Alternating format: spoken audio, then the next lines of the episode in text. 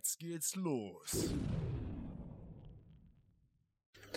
Hallo und herzlich willkommen zu einer neuen Podcast-Folge und ich bin zum Glück nicht alleine. Es ist aber trotzdem keine krasse Straight Otter Company Folge, denn ich habe festgestellt, über die verschiedensten Gruppen, in denen ich mich austausche und auch ähm, bei WhatsApp gibt's ja diese ganzen Stammtischgruppen, es trudeln immer mehr Eigentümer rein. Und was bietet sich da denn nicht besser an, als einen Eigentümer zu Tisch bringen und mal mit ein paar Sachen um die Ecke kommen, die sonst im Arbitragemodell wahrscheinlich wenig Fragen aufgeworfen haben in der Vergangenheit. Aber die Zuhörerschaft wächst. Äh, das, äh, wir haben auch Umfragen gemacht. Es sind immer mehr Eigentümer unter uns.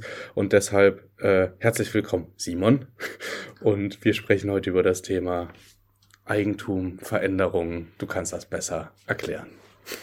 Ja, also freut mich auch wieder dabei zu sein. Äh, wie du es schon richtig gesagt hast, haben wir jetzt auch immer bei dir auch auf dem Account gesehen Leute, die schon Eigentümer sind oder das Ganze werden wollen. Und äh, ein Thema haben wir kürzlich auch bei dir noch gesehen im Account, ist ja Zinsen. Was ist mit den Zinsen? Steht, glaube ich, gerade in vielerlei Köpfen rum.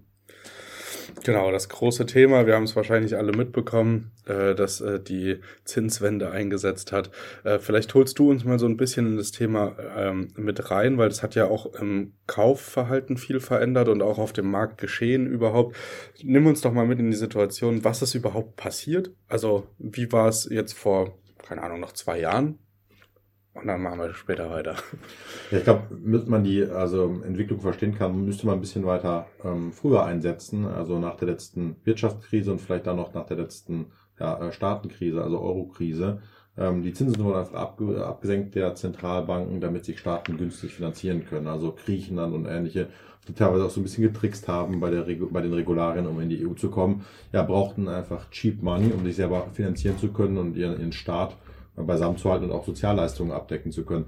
Das heißt, da resultierte so ein bisschen so eine Notwendigkeit raus, Zinsen abzusenken. Und das ist ja eigentlich so die Spirale, die wir dann über zehn Jahre lang gesehen haben. Also Zinsen wurden abgesenkt und abgesenkt und abgesenkt. Und auch die Corona-Krise hat man ja mit weiterem billigem Geld gelöst. Und klar, das ist immer so ein, so ein Zyklus. Wenn ähm, ja, Zinsraten abfallen, dann steigen Sachwerte in den Preisen, ja, oder auch äh, kreditfinanzierte äh, Investitionen. Und so ist es tatsächlich auch gewesen. Wir haben gesehen, Immobilienpreise sind ja in astronomische Höhen gestiegen. Aber eins ist ganz wichtig zu sagen. Immobilienpreise sind unterproportional gestiegen, wenn ich mir die Verhältnismäßigkeit mal zur Zinsbelastung anschaue. Also viele Leute, ähm, ich erinnere mich daran, meine Mutter hat das mir schon gesagt, als ich äh, klein war, die sagt ja, die Leute sagen, entweder sind die Immobilienpreise zu hoch oder die Zinsen sind zu hoch. Und das zeigt eins schon ganz gut. Das Ganze ist eine Verhältnismäßigkeit. Also wie stehen sich diese Verhältnismäßigkeit gegenüber? Und da gibt es eine ganz interessante Kennzahl, die man sich anschauen kann, nämlich die Interest Rate Return Spread. Also wenn ich zwei Kurven einzeichnen würde in den Graphen und einmal mir da so die Returns, also die Mietrenditen von Objekten anschaue und einmal eine Zinskurve einzeichne, dann sehe ich, dass dieses Delta dazwischen, was quasi mein, meine Marge ist, mein Gewinn mehr, mehr oder minder, dass diese Marge noch nie so groß gewesen ist wie im Jahr 2019, 2020, obwohl zu diesem Zeitpunkt ja die Immobilienpreise ganz oben waren. Das heißt, wir kommen eigentlich schon so ein bisschen aus einer Geld Goldgräberzeit für ja, Immobilieninvestoren. Okay, und wenn äh, ich jetzt ganz leidenhaft mal fragen würde, was hat sich denn seit dieser Zeit, seit diesem Peak verändert. Also wenn wir am höchsten Punkt 2020 waren, vielleicht auch 2021 oder 2019, wann ging es bergab und wie hat sich das Ganze geäußert und was ist da passiert? Nehmen wir uns mal mit. Ja, wir haben es ja bei uns auch teilweise bei Leuten gemerkt, mit denen wir in Kontakt waren oder Kunden. Das hat ja fast irgendwie so religiöse Tendenzen angenommen. Also der Bezug zur Immobilie, das war was ganz Heiliges und so weiter und so fort. Alle guten Eigenschaften wurden der ganzen Geschichte irgendwie zugeschrieben. Das heißt also, die Leute kurz bevor es, sag ich mal, eingebrochen ist, haben sich ja mit Mikrorenditen zufrieden gegeben. Und dann kam der Zinsschock und Immobilien sind vielfach einfach ähm, ja, fremdfinanziert und dann sind einfach mal die Zinsen innerhalb kürzester Zeit ziemlich hoch geschossen. Und wir hatten irgendwie einen Kaufpreisfaktoren vielleicht von 25, von 20, also Mietrenditen 4, 5 Prozent, äh, in den Großstädten teilweise geringer, in so äh, kleineren Lagen auch äh, teilweise größer. Aber wir hatten auf jeden Fall Renditen auf dem Markt, äh, die das Zinsniveau, was wir jetzt haben, von dem abbilden können. Und da merken wir einfach gerade, da geht so die, die Transaktionen gehen runter. Das heißt, es wird einfach weniger gehandelt. Ja, das ist ja auch, was uns Makler aus dem Ruhrgebiet bestätigt haben. Also früher haben sie Objekte reingepackt und dann wurden sie am ersten Tag totgerannt und auch wirklich mit validen Kaufangeboten totgerannt. Äh, und da ist auf jeden Fall eine ganz, ganz klare Rolle rückwärts zu verzeichnen. Mhm. Und wie würde uns das jetzt konkret betreffen, beziehungsweise vielleicht auch alle anderen, die jetzt gerade zuhören, betrifft uns das aktuell schon? Oder was, was heißt das denn konkret? Also was, was, was passiert gerade auf dem Markt? Ja, also grundsätzlich ist das ja kein Abbruch. Ne? Also wir kommen einfach jetzt in eine andere Situation rein, wo sich dieses Zinsniveau wieder einpendeln muss, dass sich die Investition in die Immobilie wieder lohnt. Eines muss klar sein, die Preise werden vermutlich zumindest äh, in den großen Städten, nicht in der Relation zurückgehen, wie die Zinsen angestiegen sind. Das heißt also, wir haben Druck auf unserer Marge als Vermieter. Ja? Das muss uns klar sein. Das heißt, wir werden nie, nicht mehr diese Nettorentabilitäten hinbekommen, wie zu diesen extrem niedrigen Zinszeiten. Dafür müssten die Preise irgendwie in der Fläche um ungefähr 35 Prozent einbrechen werden wir wahrscheinlich nicht sehen. Das heißt, wir haben auf jeden Fall Druck in der konventionellen Vermietung, allein durch diesen Zinseffekt äh, auf unser Geschäftsmodell, wenn ich jetzt ganz regulär vermiete. Wenn ich jetzt ähm, ein, ein Objekt vielleicht mir gekauft habe vor fünf Jahren oder ähnlichem äh, und dann steht vielleicht auch in fünf Jahren die Anschlussfinanzierung an, dann habe ich natürlich auch ein bisschen mit dem Zinsänderungsrisiko zu kämpfen. Ne? Also ich habe was in der Vergangenheit finanziert und das muss bald refinanziert werden. Das kann mit einer deutlich höheren monatlichen Belastung einhergehen und die dann vielleicht durch die reguläre Vermietung einfach nicht mehr abgefedert werden kann. Okay, und da, das erklärt jetzt so ein bisschen diesen Strom in die Kurzzeitvermietung, das Interesse von vielen konventionellen Vermietern oder äh, wie erkläre ich mir, dass so viele Leute in den Gruppen drinne sind jetzt, die plötzlich Eigentümer sind? Ja, also vollkommen richtig. Also wir haben, wenn wir jetzt mal nur so ganz äh, isoliert uns diesen Zinseffekt angucken, wir gucken uns gar keine höheren Energiekosten oder ähnliches an, sondern nur diesen Zinseffekt. Und du schaust jetzt an, du hast keine Ahnung, eine Immobilie damals gekauft für vor drei, vier Jahren für, für ähm, 100.000 Euro. Du kannst dann auch mal fünf rechnen, wenn das Objekt ein fünffaches Volumen hatte. Und du hast damals sehr, sehr günstige Zinsen eingesagt, irgendwie etwas über ein Prozent und du hast zwei Prozent getilgt. Ja, könnte irgendwie so eine Konstellation 2018, 2019 sein. Wenn du dann zehn Jahre lang runtertilgst, ne, also das ist eine Annuität vielleicht ungefähr pro 100.000 Euro von 250 Euro, wenn du dann zehn Jahre sauber runtertilgst, dann hast du am Ende der Laufzeit von deinen 100.000 Euro noch irgendwie so knapp 79.000. Und wenn du die 79.000 jetzt zu dann üblichen Zinskonditionen refinanzieren, das, egal ob es dann 2025 ist oder welches Jahr, also einfach mal 4% Zins, 2% Tilgung, dann hast du zwar schon zehn Jahre lang ein Objekt abgezahlt, du hast Nebenkostenabrechnung gemacht und so weiter und so fort, aber du hast nicht mehr eine monatliche Belastung von 250 Euro, sondern von 395 Euro. Das hast über 50% Aufschlag, obwohl du in der Vergangenheit bereits was abgetilgt hast. Krass. Ja, das äh, ist natürlich ein krasser Kontext. Aber vielleicht nochmal die Frage für mich als neugierige Person, die ja die ganze Zeit im Arbitrage-Modell schon wusste, ja, ist ein geiles Geschäftsmodell, es macht richtig viel Spaß. Ähm, warum ist äh, also warum ist das so ein beliebter Kern der Sondervermietung? Oder gibt es noch andere Sondervermietungen, die jetzt Eigentümer sinnvollerweise machen könnten? Oder was ist vielleicht der Grund, warum Sondervermietung, Kurzzeitvermietung dadurch jetzt auch nochmal so angekurbelt wird? Der primäre Grund ist die Margenschwäche und die fehlende oder der fehlende äh, Ausbau des Umsatzpotenzials in der regulären Vermietung. Du bist halt irgendwo in deinen festen Schranken gefangen. Sei es jetzt irgendwie nachfragebedingt, dass dir halt in Gelsenkirchen keiner Wohnraum für 11 Euro abnimmt. Naja, klar, ist jetzt ein Extrembeispiel. Ähm, das ist sicherlich ein ganz, ganz starkes Kriterium. Ähm, und dass du mit, also diese Mehrkosten einfach nicht auch in der normalen Mehrvermietung nicht abfedern kannst, auch wenn es der Wohnungsmarkt tendenziell hergeben würde. Also in Köln könntest du Mondmieten nehmen, aber da greift einfach die Regulatorik, die sagt, ey, Fair Play, so kannst du mit Mietern nicht umgehen, darum angemessene Mietpreise. Das heißt, du hast einfach in manchen Destinationen oder in den meisten Destinationen nicht die Möglichkeit, diese Sachen oder diese Mehrkosten im Monat tatsächlich auch abzufedern.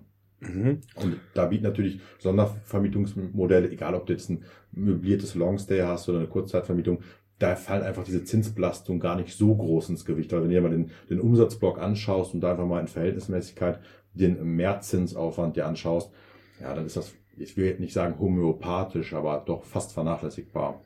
Okay.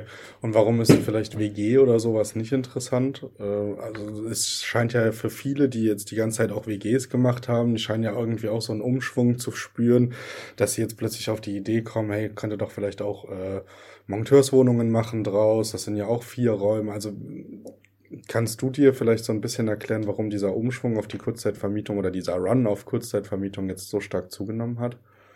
Ja, zum einen, weil WGs natürlich eine höhere Rendite bieten, aber auch in dem Maße schluckt das vielleicht gerade die Mehrzinsbelastung ab. Also es ist dann, die Verhältnismäßigkeit ist dann auch immer nicht so Bombe. Klar, du kannst mehr erzielen, aber nicht in der gleichen Proportion wie in der Kurzzeitvermietung.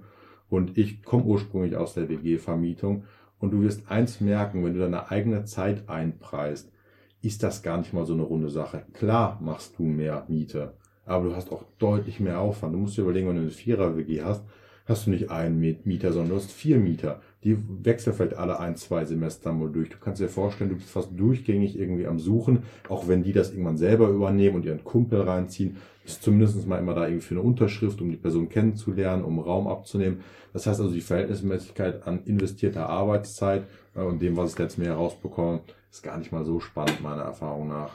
Ja, verstehe ich gut. Und wenn man dann wahrscheinlich noch so Komponenten im Hinterkopf hat, wie jetzt Corona, steigende Digitalisierung der Unis oder Hochschulen, ist wahrscheinlich ja auch nicht mehr so ein riesiger Run auf WG-Zimmer. Aber da habe ich tatsächlich selber gar keine Erfahrung. Es ist nur so eine kleine Hypothese, die ich in den Raum werfe, dass vielleicht das auch eine Rolle spielt für eine Sicherheit in der Vermietung.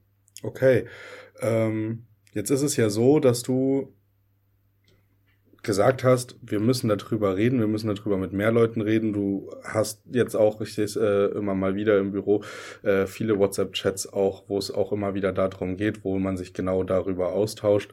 Ähm, und wir sind auf die Idee gekommen, hey, wir hatten letztens mal einen Workshop zum Thema Vermieterüberzeugung, wie komme ich denn an meine erste Arbitrage-Wohnung? Du hast gesagt, du merkst, dass das die Leute gerade oder zumindest die Eigentümer gerade gar nicht so sehr interessiert und auch wir in den Gesprächen merken ja, Arbitrage für Eigentümer ist zwar spannend, weil man vielleicht schneller skalieren kann, aber die haben gerade Muffensausen wegen ihrem eigenen Bestand, wegen, den, wegen der Zinswende und äh, da hast du dir was ganz Gutes überlegt und hast ein ganz gutes Thema. Ähm, leite das doch vielleicht mal so ein bisschen ein. Worüber ja. willst du reden? Wir haben uns sicherlich jetzt mal so mit einem, sagen wir mal, Herausforderungsfeld beschäftigt, aber es gibt einfach viele, die man gerade auf seinem Tableau hat. Ein Stichwort ist sicherlich auch so ein äh, Sanierungszwang, äh, politische Regulatorik, also all, all diese Dinge, die den Vermietern mehr oder minder das Leben zurzeit schwer machen. Und da gibt es eine ganz klare Perspektive und die Perspektive heißt Kurzzeitvermietung. Du kannst ganz, ganz viele dieser Probleme oder Herausforderungen besser steuern, besser angehen mit kurzfristig vermieteten Objekten. Und da bieten wir einfach im Workshop einfach mal eine Möglichkeit, dass man die Probleme mal genau und die Herausforderungen analysiert und welche passenden Antworten man darauf geben kann. Weil es ist nichts, wo man jetzt komplett den Kopf äh, in den Sand stecken muss, aber man muss vorbereitet sein, das planerisch durchdenken und dann kann aus dieser Krise auch eine Chance erwachsen. Perfekt. Und für wen ist dieser Workshop geeignet? Also wer darf sich da sehr gerne angesprochen fühlen? Ja, sowohl jetzt, wenn du einen bestehenden Bestand hast, den du einfach sukzessive über die Jahre konvertieren möchtest zur Kurzzeitvermietung, weil du sagst, Mensch, die Kosten habe ich jetzt eh schon eingebucht, ich stehe jetzt vor Investitionen in den nächsten Jahren, ja, das Dach doppelt vielleicht mal oder äh, Fassade müsste neu gemacht werden oder energetisch ist es auch einfach nicht auf dem Stand oder steht eine Refinanzierung an. Also für all diejenigen, die einfach Bestand ja, restrukturieren möchten in den nächsten Jahren, aber auch für all diejenigen, die die aktuelle Marktphase nehmen, nehmen und nutzen möchten, um einfach Bestand aufzubauen. Weil, also ganz klar, wir gucken den Risiken äh, voll ins Auge rein, aber wir kaufen ja auch selber, weil wir diese, diese, ähm, diese Krise auch als große Chance sehen. Das stimmt. Äh, wir haben ja auch, also vielleicht um nochmal so einen kleinen Schwenk zu machen, ähm, alle Infos zu dem Workshop findet ihr natürlich unten in den Show Notes, ähm, aber um so einen kleinen Schwenk zu machen, ähm, haben wir ja auch festgestellt, gerade auch bei der Suche nach Kaufobjekten, dass unfassbar viele neue Objekte jetzt auf den Markt gekommen sind, die so vor zwei, drei Jahren wahrscheinlich gar nicht gehandelt worden wären, die jetzt plötzlich auf den Markt gesprüht, äh, gespült werden. Das ist natürlich auch äh, eine interessante Chance, wenn man seine Zahlen, Daten und Fakten kennt und weiß, worauf man achten muss. Vollkommen. Okay, sehr gut. Da habe ich das erste Mal keine Frage gestellt, sondern was in den Raum geschmissen. Ja, sehr schön. Ähm, also, ich ähm, würde mich freuen, wenn äh, wir auch mit dem neuen Thema oder mit dem mit dem mit der äh, neuen Konzentration auf das Thema Eigentum einige Leute von euch abholen würden im Podcast. Ich weiß, im Podcast sind überwiegend Arbitrageland noch. Ähm, die Zahl wächst aber der Eigentümer. Wenn ihr Eigentümer kennt, die das vielleicht selber betreffen könnte, wenn ihr mit Eigentümern selber in der Vermieterüberzeugung seid und sagt, hey Mensch, das ist doch richtig geil, Kurzzeitvermietung, macht das doch mal und die noch ein bisschen kritisch sind, dann teilt gerne die Podcast-Folge, teilt gerne den Workshop und dann werdet ihr mit Sicherheit ganz viele Türen einrennen bei Eigentümern, die offen für dieses Thema sind. Denn es ist ein sehr, sehr spannendes Thema. Kurzzeitvermietung umtreibt uns jetzt schon sehr lange. Wir haben jetzt sehr, sehr viele Marktzyklen auch schon mitgenommen oder überhaupt Veränderungen und Fokusthemen. Ähm, ja, genau. Alle Infos, wie gesagt, findet ihr unten in den Show Notes. Äh, jetzt heißt es nur noch anmelden. Ansonsten findet ihr natürlich auch alles andere in den Show Notes, also die Instagram-Kanäle, da äh, nicht müde werden zu folgen, nicht müde werden drauf zu klicken. Da kommen äh, sehr viel äh, Einblicke und äh, hinter den Kulissen. Und nächste Woche hört ihr wieder eine äh, taufrische Folge Straight Outta Company. Ähm, da gibt's den zweiten Teil unserer neuen Reihe, unseren, unseres, neues, äh, unseres neuen Formates. Äh, deswegen ähm, auch da gerne reinhören und wir hören uns dann genau nächste Woche wieder. Bis dann. Bis dann. Thank you.